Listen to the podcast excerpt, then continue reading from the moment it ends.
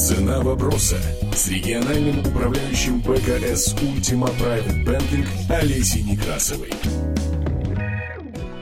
Сегодня у меня в гостях Татьяна Гребенкина, управляющий партнер компании Uptime. Мы сегодня будем обсуждать очень интересную тему – время – деньги. Хотелось бы поговорить вообще, как в системе координат время-деньги происходит взаимосвязь. Ну, словосочетание фактически клише. Ну да, А, реклама да, такая да. была когда-то. Время – деньги. Однако за этим клише находится такая глубина вообще человеческой жизни. И э, начнем мы с одной из базовых категорий, это категория времени. И почему она базовая? Потому что мы с вами не можем жить вне времени, но мы можем с вами каким-то образом отнестись к этой категории. Вообще время – это единственный исчерпаемый ресурс. У меня есть такая моя личная формула, что время это очень гибкий ресурс. Если пользоваться теорией относительности, мы Мгм. понимаем, что время это очень относительная категория. И если опираться на нее, то время гибкое, и оно растягивается на масштаб личности. Ого. Так. Но это моя личная теория.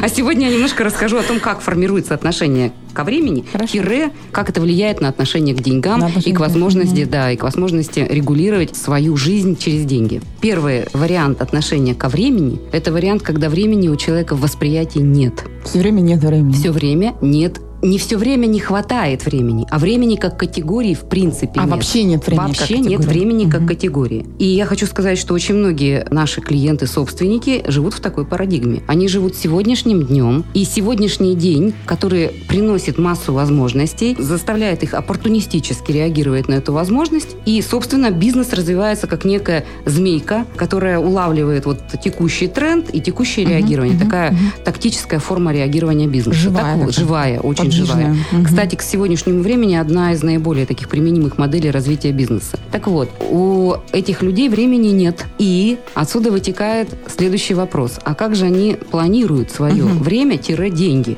Они как не планируют? И если мы задаем вопрос, когда мы пишем акционерное соглашение, какая у вас будет акционерная стратегия относительно денег? Деньги сейчас. То есть, поскольку будущего как такового нет, есть только возможности сегодняшнего дня, на которые нужно обязательно отреагировать, то деньги нужны всегда в моменте, и деньги в моменте закрывают потребности, и поэтому они постоянно изымаются из оборота. Мгм. Причем накоплений изымаются никаких нет, соответственно. изымается неконтролируемо, Мгм, да, мгм. накоплений нет. Если задать такому человеку вопрос, сколько у тебя денег, он, как Вряд правило, ответит он, как точно. правило, да, точ- точно на этот вопрос от- прикидкой. Он прикидкой может ответить. Бизнес развивается тактически, оппортунистически, и, как правило, он не может достичь достаточно большого масштаба. Ну, плюс в таком сценарии, наверное, есть еще одна существенная проблема, как очень высокие риски, на мой взгляд, да. Нет перспективы, нет накоплений, и любое кризисное событие масштабное, например, в мире или в стране, может привести к полной потере бизнеса. Совершенно верно. Совершенно верно. И в основе лежит э, процесс кодирования времени. Причем, когда я говорю процесс кодирования времени, это буквальное кодирование в сознании, восприятии времени в нашей центральной нервной системе. Здесь нет линии времени. Второй вариант развития отношения ко времени, ну и, соответственно, отношения к деньгам, выглядит следующим образом. У человека время воспринимается уже как некая линия времени, Мгм. и эта линия времени длится примерно до конца его жизни. Да, вот очень важно отметить. В предыдущем сценарии человек не любит говорить о своей старости. Ну, что у не, у нее да, нет просто у, нее- старости. у него нет старости. Да, любые разговоры о старости вызывают агрессию. В отличие от сценария, который построен на том, что я уже могу видеть свою жизнь в Мгм, масштабе мгм, моей мгм, жизни. И тогда человек начинает задумываться о том, каким образом ему реагировать вот на то состояние, когда он будет старый и уже не такой дееспособный. Соответственно, появляется акционерная стратегия, которая Мгм. носит название «деньги всегда». Человек в состоянии уже теперь извлекать из оборота часть денег на накопление, на создание такой подушки безопасности Мгм. для своего будущего, но при этом он продолжает инвестировать в бизнес достаточно большую долю прибыли. Изъятые деньги тоже делятся на две части. Часть из них идет на непосредственно сегодняшнее потребление, а часть все-таки уже выкла- На откладывается в какую-то накопление. подушку Мгм. безопасности. Это вот уже второй сценарий, он уже более такой стабильный, более понятный для самого человека. Ну и, наконец, есть э, третий аспект отношения ко времени, и аспект этот очень серьезный. Это когда человек начинает осознавать, что время вечная категория, и она не заканчивается тогда, когда заканчивается моя личная жизнь. То есть он старается продлить себя в масштабе вечности. Это делается через детей, внуков? Это делается не только через Нет? детей, Почему? это делается через весь род. Дети и внуки – это те, кого мы ощущаем в масштабе сегодняшней угу, жизни. Угу. А вот те, кого мы не ощущаем в масштабе сегодняшней жизни, это наши следующие поколения. Это то, что останется после меня, когда меня не будет. И вот когда время прорывается через такой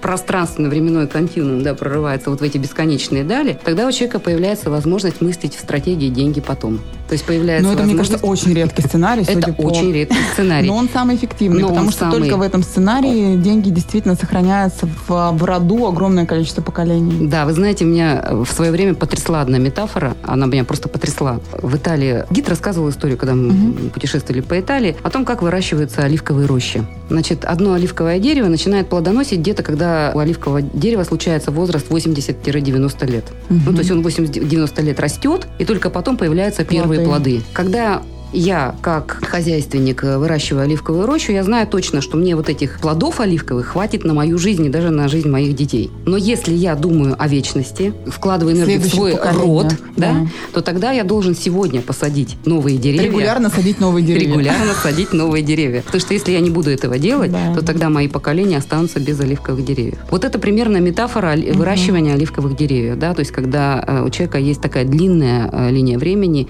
и длинные вложения. И тогда мы говорим говорим о стратегии, акционерной стратегии «деньги потом», когда вот этот процент реинвестирования, процент вложения в бизнес может быть ну, практически близок э, к там, 90%, да, то есть э, человек практически готов сегодня не изымать из своего бизнеса деньги для того, чтобы создать очень крупную империю, а потом на этой крупной империи создавать э, всевозможного рода диверсифицированные модели увеличения своего потока, в том числе обращаясь к вам.